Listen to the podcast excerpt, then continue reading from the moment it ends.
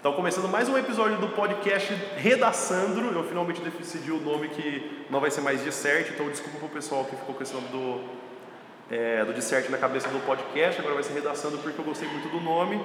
E, e é isso, o podcast é meu, é o nome que eu quiser. e gravando agora o nosso quarto episódio do podcast, convidei nada mais nada menos que minha querida aluna Savana. Apresente-se, por favor. Ah, eu sou a Savana Prates e, tipo, nada de interessante sobre mim, mas também. Ah, tá interessante sim, senão eu não teria chamado para um podcast. Eu acho que vou chamar pessoas desinteressantes de podcast. Nossa, quando você me mandou mensagem assim, "Gra- quer gravar um podcast, eu deitei assim no chão e falei, zerei a vida, é isso. Até parece. Posso morrer a partir de agora. Muito bem. Ô, Savana, qual ano que você está do ensino médio? Tô no primeiro. Primeiro do ensino médio.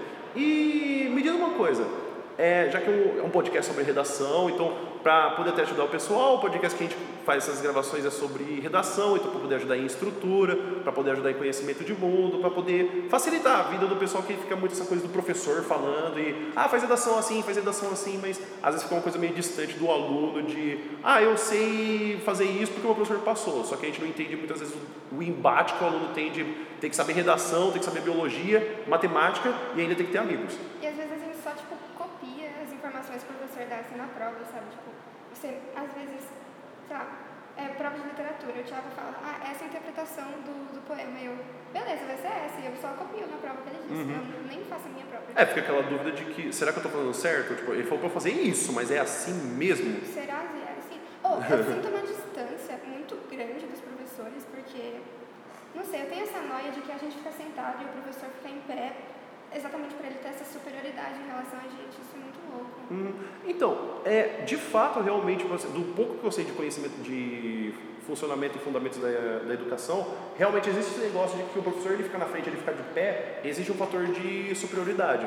Até porque tem essa coisa de- do, do professor ficar de pé, o aluno fica sentado, é uma posição mais confortável. E também ele não tem outro, outras divergências para onde ele precisa focar. Porque se fica uma pessoa de pé em um lugar, você presta atenção nela. Então, que nem se você vai no restaurante, dificilmente você vai olhar para as pessoas que estão sentadas, você vai olhar para as pessoas que estão de pé. É quando Então, Spartacus levanta e fala, eu sou Spartacus, não é? exatamente, então tem essa coisa de ficar de pé, ficar sentado, também que tem a posição confortável. É, até que também tinha o conhecimento, o ensino na Grécia, que era feito com os dois de pé caminhando para os lados. Também tem a coisa de que se você fica parado no lugar, você não tem muitas coisas para você ficar prestando atenção. Então o conhecimento ele pode ser mais direcionado do que você ficar prestando atenção em outros fatores. Eu acho que é, é até um bom debate para talvez até um outro de podcast que assim, o ensino brasileiro e eu acho que opressivo.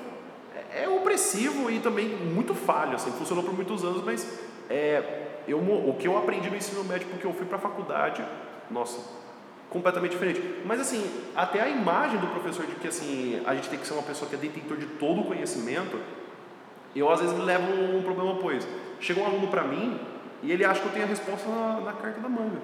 Se nem o professor sabe todas as matérias, por que eu preciso saber? Porque um aluno precisa saber toda a matéria. E isso que quando você divide todos os professores, né? Você tem um professor para português, um para biologia, um para redação, um para história, mas o aluno tem que saber de tudo. Ah, mas o aluno estuda, porque ele tem que estudar, porque senão não passa o vestibular. Mas isso é muito forte. E a gente não dá nem a chance do professor poder até pensar. Muitas vezes o aluno pergunta, tipo, ah, o que é isso? E como às vezes eu dou muito aula de inglês, é, ele fala, tipo, ah, me fala o que que é isso aqui em inglês. Eu falo, não sei.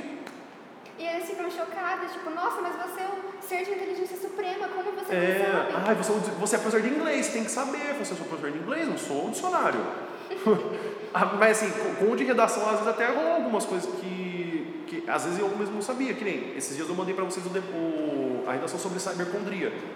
Eu não sabia de nada sobre o tema, tanto que quando eu fui ver a, a proposta de redação, de, de poder de ter conhecimento de mundo, meu, estava escrito cibercondria e eu, o que, que é isso?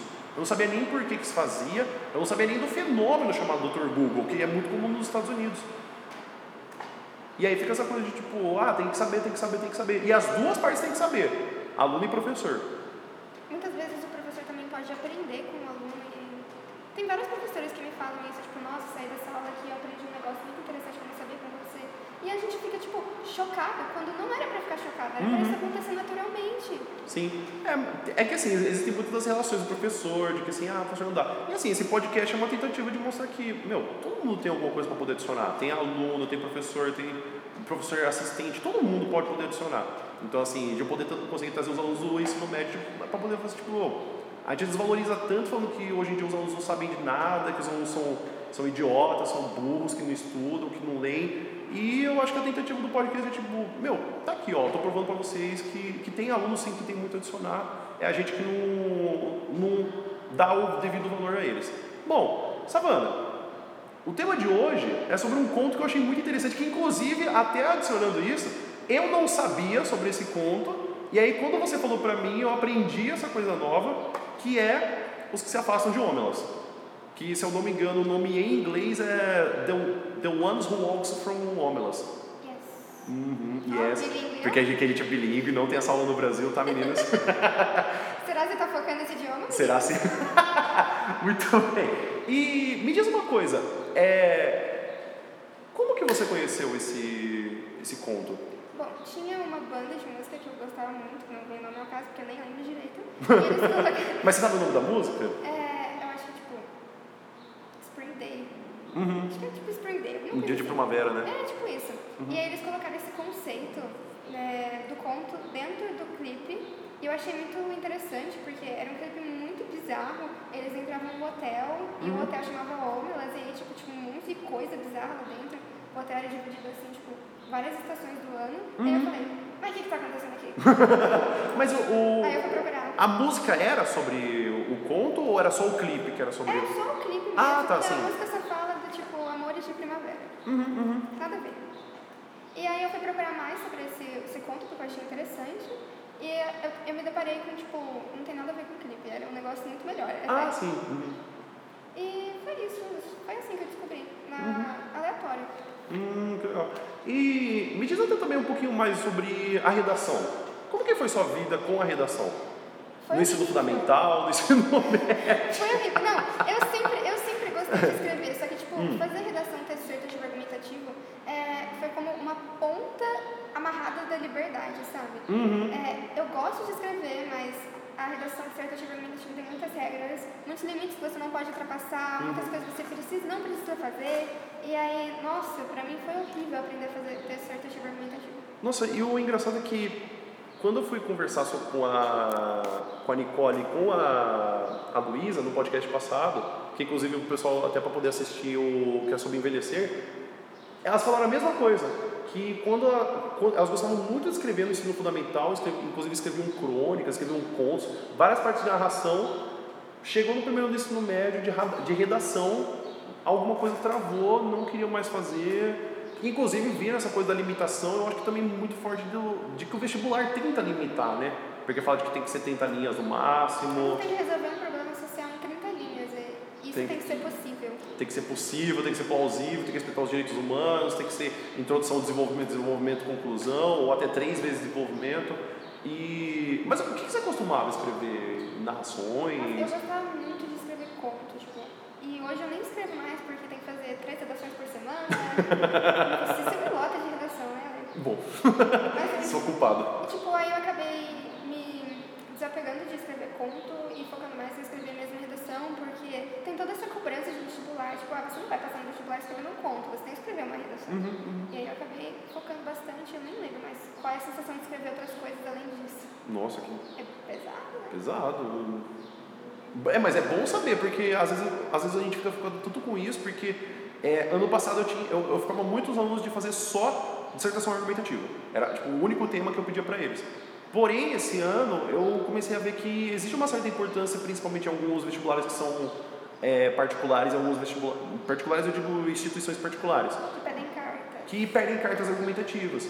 E, e eu achei interessante de botar, introduzir isso no, na aula, de fazer os alunos treinarem a carta argumentativa, porque ela chega um pouco próximo da narração. Porque você tem que contar uma história, você tem que falar com a pessoa, você pode usar um, um, um exemplo que ele é imaginado. Inclusive, en- encontro esse embate onde tem muitos alunos que escrevem muito bem cartas argumentativas e são péssimos em escrever textos citativos argumentativos assim, porque eles não conseguem entender que existe uma diferença muito grande entre fazer um e o outro, só pelo fato de não ser dissertação e ser carta. E um é emocional e o outro é mais racional. Exatamente, tem o fator de que você pode inventar um exemplo, poder convencer o emocional do, do leitor, o outro você usa o conhecimento de mundo para ele ver que não é uma coisa que está sendo criada, que é da cabeça dela, que é de uma bolha social, que ele está percebendo o que acontece no mundo. E, e, acontece também o contrário, tem pessoas que são fantásticas escrevendo dissertativo argumentativo, só que na hora de fazer carta eles fazem um dissertativo argumentativo. Minha última carta foi assim. É, ficou completamente parecendo um dissertativo argumentativo, mas é, é uma coisa que eu estou tentando aprender, de que existem outras formas, obviamente, que é muito, que é muito focado no, no terceiro ano de que fazer dissertativo argumentativo, só que, por exemplo, uma Unicamp. Uma Unicamp pede de até três textos e você só sabe fazer texto dissertativo argumentativo. E aí, o que você faz nessas horas? E aí, quando você tem que fazer os outros dois, você tem que fazer uma crônica, um artigo de opinião. Então, assim, às vezes eu encontro assim que até eu não sei corrigir. Eu falo assim, meu, eu não vejo vestibular pedindo isso, mas também tem aquela coisa da bolha social, né? A gente mora numa cidade onde tem uma faculdade federal e um vestibular próprio para uma outra faculdade. E aí a gente fica só nessa coisa de, ah, eu vou ver o Enem e o FUVEST, acabou. Ah, mas e VUNESP? Ah, mas não tem essa faculdade aqui, então não preciso fazer. Ah, mas e FAMEMA? Ah, mas não tem essa faculdade aqui, vamos focar no que tem na cidade. Então fica esse... Esse questionamento. Esse questionamento que assim, a, a, se o aluno também sofre, o professor também sofre, mas é, eu, acho muito, eu achei muito bom conseguir mostrar para os alunos e cobrar deles do... Não cobrar no sentido de, ah, vocês têm que fazer, pelo amor de Deus, mas tipo é, mostrar como um exercício que eles também podem fazer uma crônica, que eles podem fazer uma carta, que eles podem entender a estrutura de como que funciona, que para poder conseguir adaptar e ter um próprio linha de raciocínio, porque às vezes eu fico mostrando muito a estrutura, mas é para vocês poderem ter um norte. Que eles podem criticar problemas sociais que eles veem, que eles estão vivendo, não só em redações sérias e argumentativas, mas também em outras, tipo, às vezes um poema critica uma, um sim, problema social. Sim, sim. E, e, e a gente fica tão engolido nesse sistema que tem que passar no vestibular para ser uma ótima pessoa, é que a gente pensa, ah, qual que é o que mais pede? Ah, texto argumentativo. Bora fazer esses alunos fazer só texto argumentativo. Porque nem quando eu dava aula de inglês, obviamente quando você vai fazer alguma questão do Enem, eu, eu contei inclusive o número de questões que teve de inglês, que a maioria, você, com certeza você vai encontrar dos cinco exercícios, três com certeza é texto informativo. Só que... interpretação de texto. Então, mas assim, se, só, se três são, são texto informativo, e os outros dois? E aí você não fala para o aluno. Você não pode ensinar ele a ler uma charge, a ler um poema, uma canção, porque já rolou poema e canção no, no Enem. Inclusive, ano passado eu falei para os meus alunos: olha, a probabilidade de cair um poema é muito difícil, então fica tranquilo. Aí caiu. Caiu, não, caiu, eu sei que não sei, não sei se foi em 2017 ou se foi em 2018, que caiu um poema de uma uma moça que ela é esquizofrênica e aí, tipo, os poemas dela só foram publicados depois da morte dela. E foi uma polêmica. Hum, eu acho que foi 2017, se não me engano. Que ah, eu não vou ter essa memória. Teatro dela. Sério? Que legal. Você sabe qual é o nome da peça de teatro? Hum, alguma coisa de Sofia. Não vou lembrar o nome agora. Ah, não, não tem problema. Acho que eu tenho o nome dela aqui. Você tem? Uh, vou procurando, você vai falando. Ok. É que eu também não sei muito o que falar agora nesse fator de introdução que eu fiquei até confuso. O que, que você achou lendo Conto de Homens? O que, que eu achei lendo Conto de Homens? Foi aquela sensação que nem você falou, de, de uma liberdade que às vezes a gente fica preso. Eu estava falando isso com um aluno esses dias, de. É, como é bom descobrir uma coisa nova e, e agradável. Eu acabei de descobrir o nome, é Palavra da Estela. Palavra da Estela? Palavra de Estela. Palavra de Estela. E aí fica essa sugestão que é tão bom descobrir uma coisa nova que você fica falando, meu, mas como que eu não encontrei isso antes da minha vida? E eu li, é super curtinho, são seis páginas, não, não são? Inclusive até quando você, você me mandou, você me mandou um que tinha, que tinha a versão em português e em inglês. É, tinha 16 páginas. É um conto curto, mas que fala muita coisa. Uhum. Então, o conto ele tem essa característica que é uma história muito breve, e ele tenta te aprender a atenção em que ele tem um negócio chamado que eu lembro até da minha professora Regiane explicando isso. Aliás um abraço para a professora Regiane lá do, da Federal e da Unesp que existe uma coisa chamada dualidade histórica. Ele conta duas histórias o conto. O conto ele conta uma história do que você sabe o que aconteceu do passado e do que ele está contando naquele dado presente então ele tem essa característica que é por isso que o conto ele parece tão breve porque ele não fica uma hora ele faz um flashback, aí depois ele volta para o presente. É que nem, que nem novela. A novela, se está acontecendo duas coisas ao mesmo tempo, tipo, uma explicando o que aconteceu no passado e uma que ele está fazendo no presente, é o que o conto faz. Então ele tem essa imagem de caleidoscópio, que tipo, tem várias coisas acontecendo ao mesmo tempo. Que explica, por exemplo, ah, por conta disso no passado, está acontecendo isso agora. Então ele não é muito enrolado, ele, ele, ele vai direto ao ponto. Se eu não me engano, tem uma, tem uma frase muito forte que eu lembro que a, o romance, a novela, ganha você por pontos. O conto ele te ganha por nocaute. Então, assim, é, é uma ótima palavra. E, e até a estrutura, que assim, você tem, o, você tem o plano, que está tudo certo, e de repente você aparece o clímax e aí a suavidade.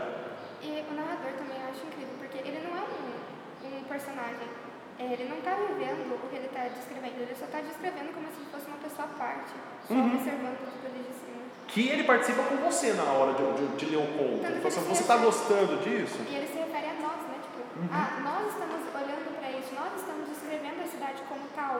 É, ele faz parte do, do que nós conhecemos, por isso Uhum. ele usa nós. Uhum. Acho isso muito incrível. Hum, muito bem.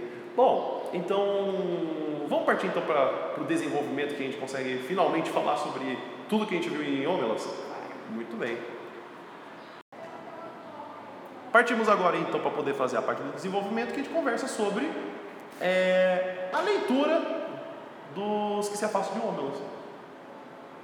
Muita coisa para falar. Muita coisa para falar. Então, Savana, diga a sua primeira impressão quando você leu de uma forma geral o conto. Bom, a primeira coisa que eu vi e que provavelmente todo mundo vê é o fator da banalização, porque a autora pegou esse negócio, esse título bem grandão, e embaixo dele escondeu vários outros títulos pequenininhos pra gente poder descobrir conforme ia lendo mais e mais vezes. Uhum, E eu acho que é uma carta muito coringa pra redação dessa banalização.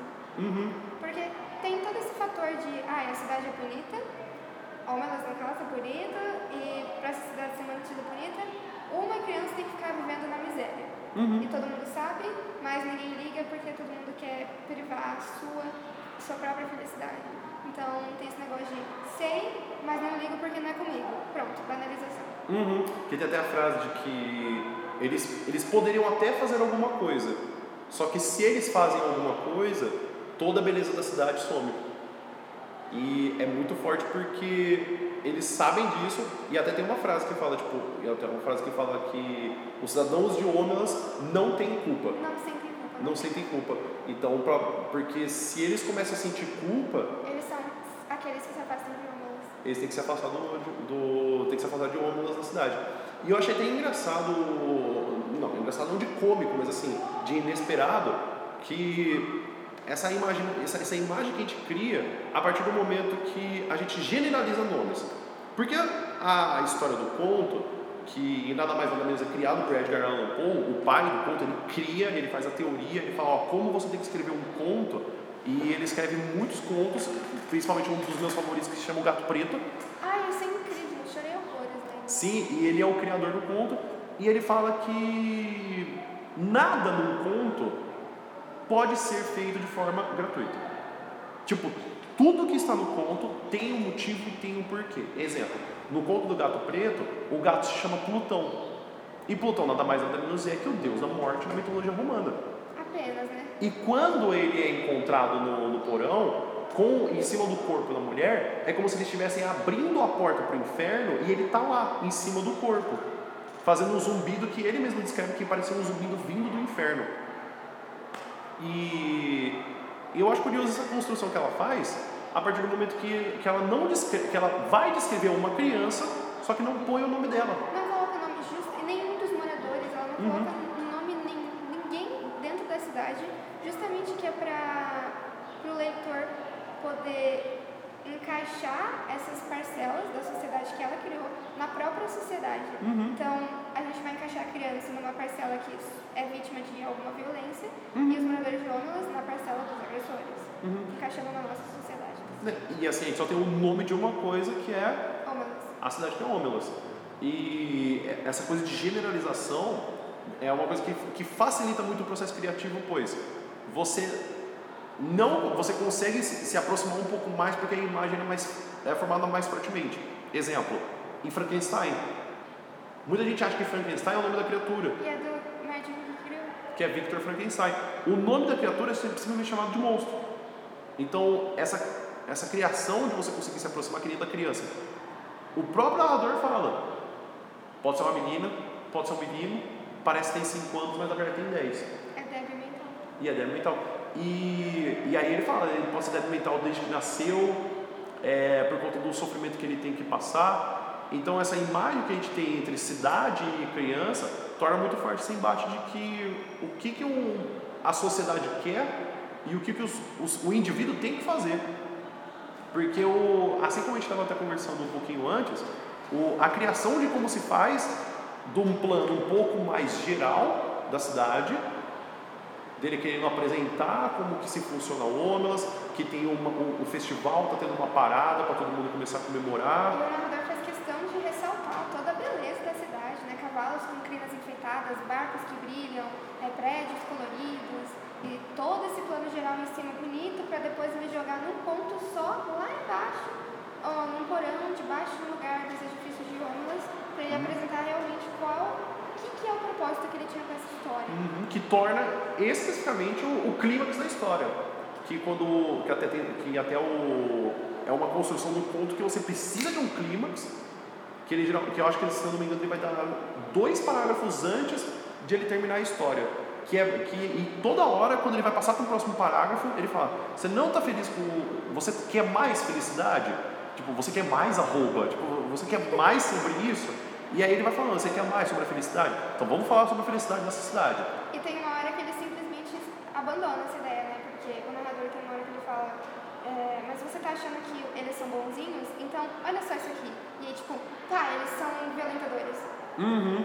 Que inclusive a, a, vou falar que a própria criança ela, ela, ela vê pessoas, mas quando ela, quando ela vê as pessoas ou não troca olhares, ou a comida é rapidamente posta, e principalmente as pessoas vão lá e chutam e olham com desprezo a pessoa. E aí tem um, é um daqueles subtítulos pequenininhos que ficam escondidos embaixo da, da banalização, que é a questão do bullying, né? São três vertentes, três agentes no caso. A vítima, que é a criança, a, o agressor, que Uhum. pratica bullying, que é o, quem chuta, e o espectador, que apenas solidifica o problema do bullying, que são as pessoas que também estão olhando a criança sendo agredida? E estão pensando que elas podem fazer alguma coisa, mas elas não fazem. Uhum, Porque não é com elas mesmas, então por que que elas vão fazer isso? É, aquela famosa frase ditado muito equivocado em briga de marido e mulher, marido e mulher. Isso E mete a colher. Exatamente. E, mas assim, vamos, vamos pegar por partes então. É, eu gostei muito da apresentação que tem no, no começo do, da história, que fala, vai começando a apresentar a cidade de Homelas, que vai falando que vai ter uma parada, que é uma coisa bem fantasiosa. E eu acho muito legal quando a gente faz leituras que eu acho que toda leitura que a gente tem que ver é beleza, tem nada de errado. Porque nenhuma história você vai falar sendo que não acontece nada. Então, acontece algum gatilho, alguma coisa de errado para que comece aquela história. Aliás, o Raoni Marques, que é um youtuber que ensina a escrever, ah, ele tipo, fez sete passos para escrever uma história. E o primeiro deles é: problema. A gente não quer saber de uma rotina que está sendo bonita, sempre perfeita. A gente quer ver pessoas sofrendo, a gente quer ver o problema na, na vida do herói e a gente quer ver como ele vai solucionar esse problema. E justamente isso que tem Óbulas. A gente começa assim, vendo que a cidade é bonita e depois, pá, não é. Uhum, porque a gente fica até aquela coisa que assim, parece até um conto de fadas, mas eu vou te explicar que não é tão fantasioso assim, porque no conto de fadas a gente tem essa imagem que é perfeito, é bonitinho. Principalmente os filmes da Disney naquela época de ouro, que principalmente antes do Rei Leão, aonde nossa, a vida era perfeita, ai, tudo dá para se emocionar, e viveram felizes para sempre. E até problematizando como assim, como primeiro ele vai colocando, tipo, ó, tem, tem essa imagem geral. Vamos ver um pouco mais pontual. E aí eles começam a falar dos sentimentos que os próprios cidadãos têm. E aí eles falam que até a felicidade lá é banalizada. Ou seja, fazer um sorriso é como se a pessoa estivesse olhando para você. Porque, no caso, o na- o narrador afirma que não existe maldade. Então, se eles não sabem que é maldade, por que, que eles vão valorizar o que é felicidade? Exatamente. A mesma coisa acontece em Viagem de Gulliver, que quando, quando Gulliver chega na última ilha dos cavalos, que inclusive eu, eu achei até curioso o, a figura do cavalo na cidade de Homelas que fala que ah, é o único animal que pode participar do, das paradas. E ele não tem nenhum tipo de, de amarra ou contenção no cavalo, ele só tem é, a crina muito bonita ou senão laços para poder enfeitar. É, que na cidade que ele nessa ilha que ele encontra com os cavalos, eles não sabem o que é mentira. Apesar de eles saberem o que é verdade, eles expressam que quando uma pessoa está mentindo, fala assim, oh, você está falando coisa que não é.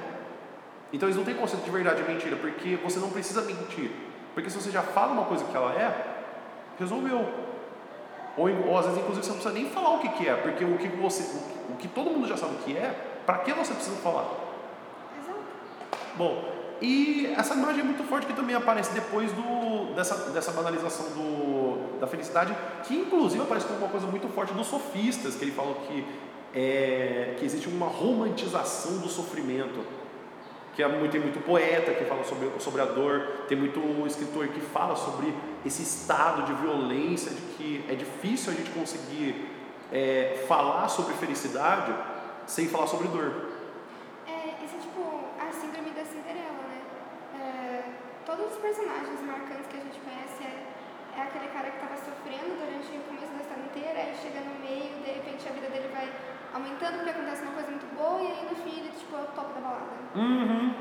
Essa imagem que a gente tem até no do funk, né? Que as, os MCs que eles eram muito pobres e agora eles são felizes, eles têm uma vida boa, eles agradecem, falam, nossa, eu tive esse trabalho muito duro. Até de youtubers também, que o Whindersson Nunes ele, ele fala que ele, olha, para eu sempre lembrar do meu sucesso, eu que lá no, no passado eu era, eu era um menino pobre que, sofria, que passava fome, então assim, é como se o sofrimento ele fosse necessário. Assim, meu, a gente precisa sofrer para poder ser feliz. Isso reverte uma das passagens do conto também, porque o narrador pergunta para ele mesmo e também para o leitor o que, que é necessário para ser feliz. Uhum. Porque ele fala assim: ah, para ser feliz é necessário discernir o que, o que é destrutivo e o que é construtivo, o que é bom e o que é ruim. Mas, para os moradores de elas serem felizes, é necessário eles denegrirem um único ser? É realmente necessário isso? Uhum. Porque aí é justificativa que depois o que vai acontecer do conto é: você está achando tudo muito bonito? Ah, porque tem essa coisa que todo mundo é feliz? Bom, vamos ver por que, todo mundo é feliz. E aí cria-se essa imagem de uma criança num quartinho, se não me engano, de, de três passos por dois passos, aonde fica uma criança nua, lá, muito mal nutrida, que ela tem a necessidade de sofrer. Eu lembro que tinha até um, a imagem do, de dois esfregões, não era? É, é o medo de desconhecido, porque a, aquela criança vive ali o tempo todo. Uhum. Ela não sabe o que é um esfregão, mas ela fecha os olhos e tem medo dos esfregões que estão ali junto com ela. Porque ela não sabe o que é aquilo. Talvez se machuque ela, talvez não machuque. Então é aquele medo de não sei, mas tenho medo porque eu não sei o que é. Uhum. É, até porque você não consegue se sentir seguro com uma coisa que você não conhece. Exato. E, e ele fica com aquela coisa tipo, ah, eu vou fechar um olho, só que ele abre o olho, tá ali com aquela neurose, e, e, e não acontece nada, e ele não chega perto, e aí ele fica sentado e, e até fala que ele não tem, não tem noção de passagem de tempo, porque sempre está escuro. Então, porque ele tem uma noção tipo, ah, agora é dia, agora é noite, e aí até fala que assim, ah, ele lembrava de algumas coisas quando ele ainda antes não estava na, sala. E tem o fator da aceitação do sofrimento, né? É, a criança aceita que ela precisa sofrer, mesmo lá no fundo ela sabendo que ela não precisa, porque tem, tem um pedaço que fala que a criança todo dia bate na porta e chora falando que vai ser bom, que vai ser bom para todo mundo, não vai fazer mal, Uhum. e quando na verdade ela sabe que ela nunca fez mal a ninguém, que ela só tá ali porque os outros precisam. Uhum. E aí ela começou a desistir e simplesmente aceitar que ela, assim, ela, sabia, tipo, ela, ela sabia que nunca iam abrir a porta e quando abrissem ia ser uma coisa muito rápida, que ela ia ser ou maltratada ou vista com maus olhos, depois ia fechar a porta e acabou. E até por, por conta da falta de noção de passagem de tempo, é, como saber quando que acontece? Ou para que que acontece? E ele e não, não troca nenhuma palavra, tanto é que é regra na cidade que não pode trocar palavras carinhosas com essa pessoa. Então não tem como você. E perceba que é até forte ser carinhoso, porque imagine que você está é, falando com uma pessoa sobre uma atitude. A partir do momento que você explica por que, que uma pessoa passou por aquela situação, você está sendo convalescente com ela, para que ela entenda o porquê do sofrimento. Não sei, digamos, é, uma criança queria muito um brinquedo e a mãe fala assim: ó, você não vai ter um brinquedo. E ela chora, e a mãe vai olha, você não pode ter um brinquedo por causa disso, disso e disso. Então a palavra de carinho pode ser estendida para que a pessoa entenda. E aí fica muito difícil de, de, tipo, você não pode trocar nenhuma tipo de palavra. E aí quando entram na sala, ou chutam ela, ou batem nela. E, e inclusive eu até falo que adultos vão lá, que eles aprendem desde cedo com 8 ou 9 anos, mesmo que não saibam que há necessidade dessa criança sofrer. E eles têm muito medo de tentar ajudar a criança justamente por perder os seus próprios privilégios. Porque se a criança for ajudada, a, a cidade da beleza não mais existe. Mas o, o que, que é realmente a, a beleza da cidade? Porque eu interpreto puramente como uma metáfora.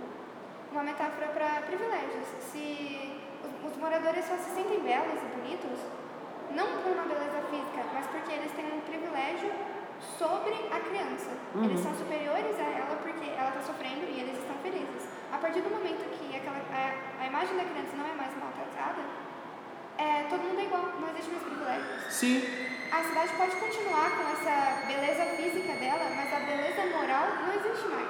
não, não existe ninguém, tanto é que fala que nenhum habitante da cidade de Homelos sente, sente culpa. Inclusive quando eles veem a criança, tipo, entra no embate, tem pessoas que choram, tem pessoas que reclamam, mas é é uma regra, é fatalista, ou seja, ou você faz isso, ou você não faz isso. Você não tem opções, então essa, essa, essa dualidade de que ou você deixa a criança sofrer, ou você foge da cidade, que inclusive é a última cena que tem muitas pessoas que não, não conseguem aturar, ficam dois dias em silêncio, e elas se afastam e vão para o norte, passam pelas fazendas, passam pelo portão e vão para outro lugar que a pessoa não consegue, que o próprio narrador não consegue nem descrever. É a prevalência do individualismo sobre a ética. Porque o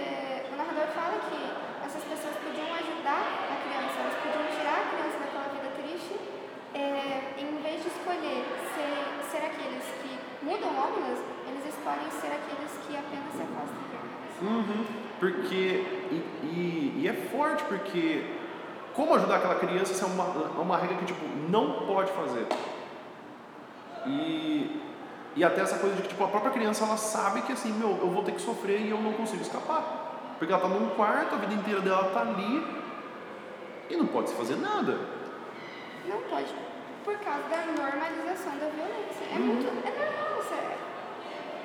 É tipo como se fosse comer arroz com feijão aqui no Brasil. É super comum. Lá é super comum aceitar que essa criança precisa sofrer. Em Sociedade do Espetáculo, do, do Gilles Debord, ele fala que essa coisa que, voltando no assunto do privilégio, que é muito forte essa criação de um privilégio para que se haja uma diferença de classes sociais. Para que você tenha essa reificação do, um poder que ninguém mais tem.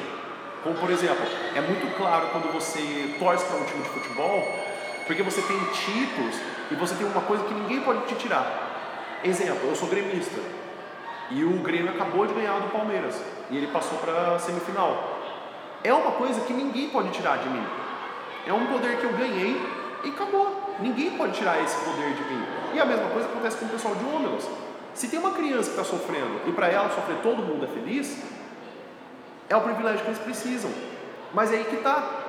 Quantas pessoas têm que sofrer? Se essa criança tem que sofrer todo mundo para ser feliz, será que é possível que eles possam pensar, meu, mas vale tanto a pena assim para que uma pessoa sofra só, para que tantas sejam felizes? O narrador comenta isso. O narrador fala, é, se essa criança fosse tirada da miséria, só ela ia ser feliz e os outros não. E vale a pena trocar a felicidade de milhões por a felicidade de um? E aí fica os dois embates, né? Tipo, de que ninguém seja feliz.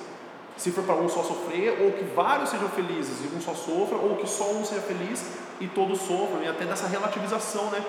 Porque, ah, eu não estou sofrendo, ela está sofrendo, mas antes ela do que eu. E, e é problemático, porque eu não sei, eu, eu vou.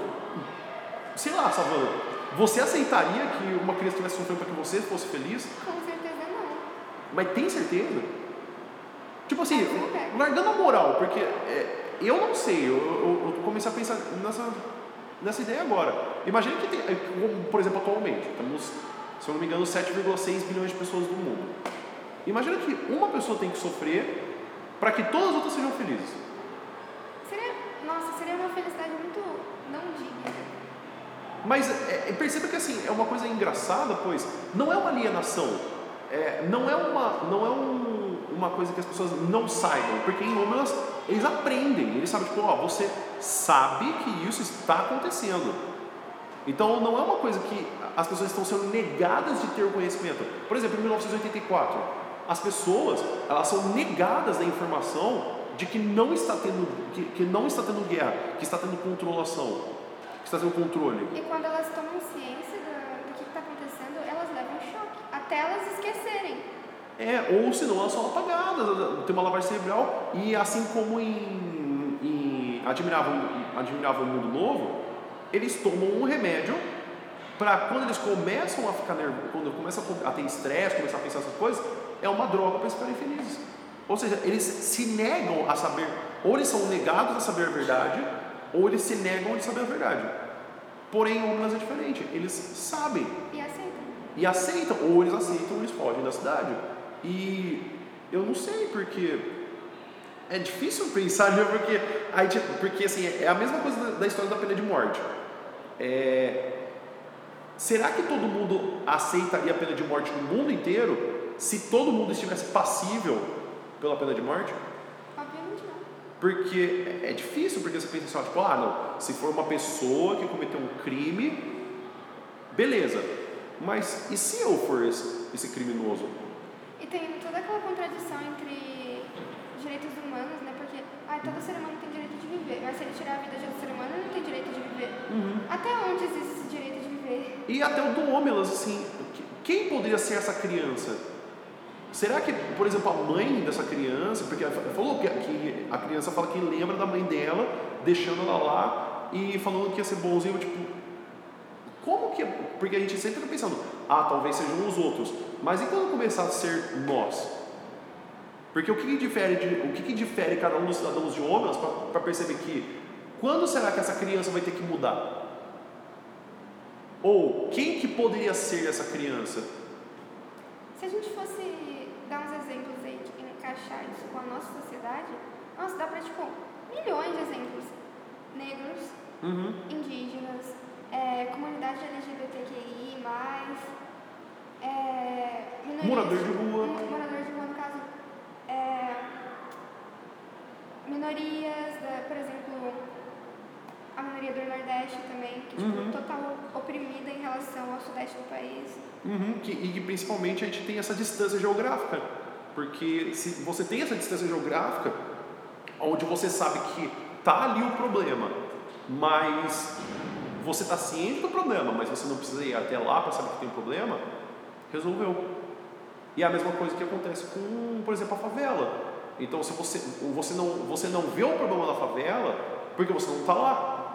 Então, como que você vai sentir culpa se você olha para aquilo e é uma invisibilidade social? É tipo, tem um filme. Nossa, não vou lembrar o nome do filme agora, mas enfim. Mas é um filme muito bom. Aliás, sei lá, eu acho que. Alguma coisa de meu primeiro amor, não sei. A menina quer proteger uma árvore, porque todo dia ela passa por essa árvore assim na, na escola, pra ir pra escola, e aí querem derrubar essa árvore pra montar uma casa no terreno. E tipo, ninguém, ninguém tá nem aí, porque ninguém sabia que existia uma árvore ali. Mas essa menina ela via a árvore todo dia. Então o que ela faz? Um dia que eles vão derrubar a árvore, ela sobe e fica lá. E aí, tipo, todo mundo começa a reparar que, nossa, existe uma árvore aqui. Uhum. E aí fica essa coisa que pode ser a tese da conscientização. Que, e aí que fica o difícil, né? Porque como viver numa sociedade onde você sabe o que está acontecendo e aí você se sente impotente de fazer alguma coisa e aí o que, que você faz? Você aceita... Por exemplo, em Óbelas. Você sairia de Óbelas Nossa, eu provavelmente ia sair. e ir para onde?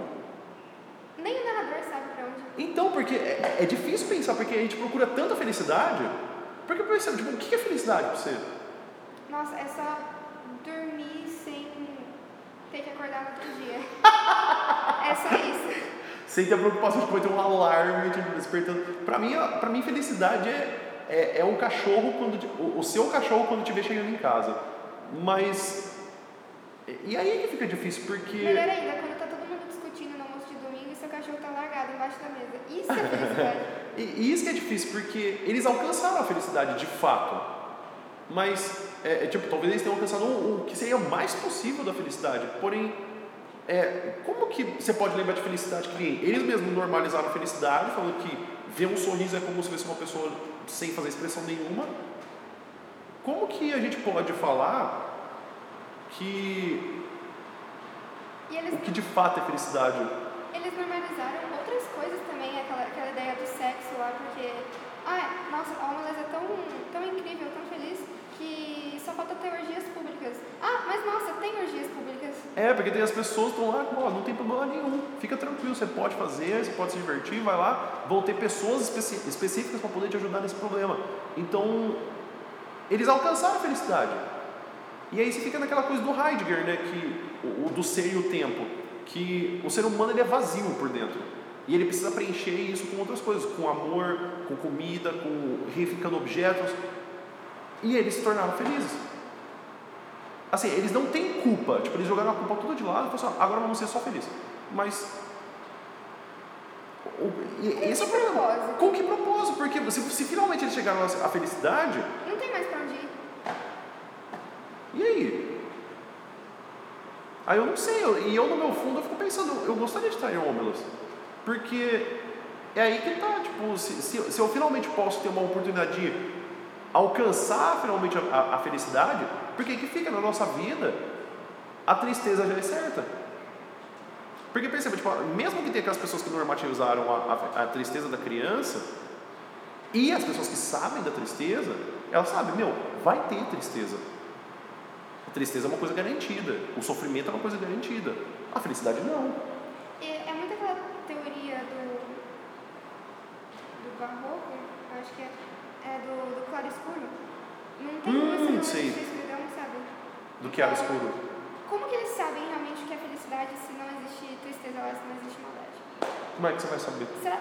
Talvez tenha até, até o fato deles. Ai, nossa, se aquela criança tá daquele jeito que eu acho que não parece muito legal, e aquilo lá é considerado tristeza, então talvez o que eu vi seja considerado felicidade. Hum. Uhum. Muito bem. Você gostaria de adicionar mais alguma coisa sobre toda essa conversa, Savana? Nossa, eu acho que a gente explorou tudo que dava pra explorar. Então vamos para a conclusão então? Sim.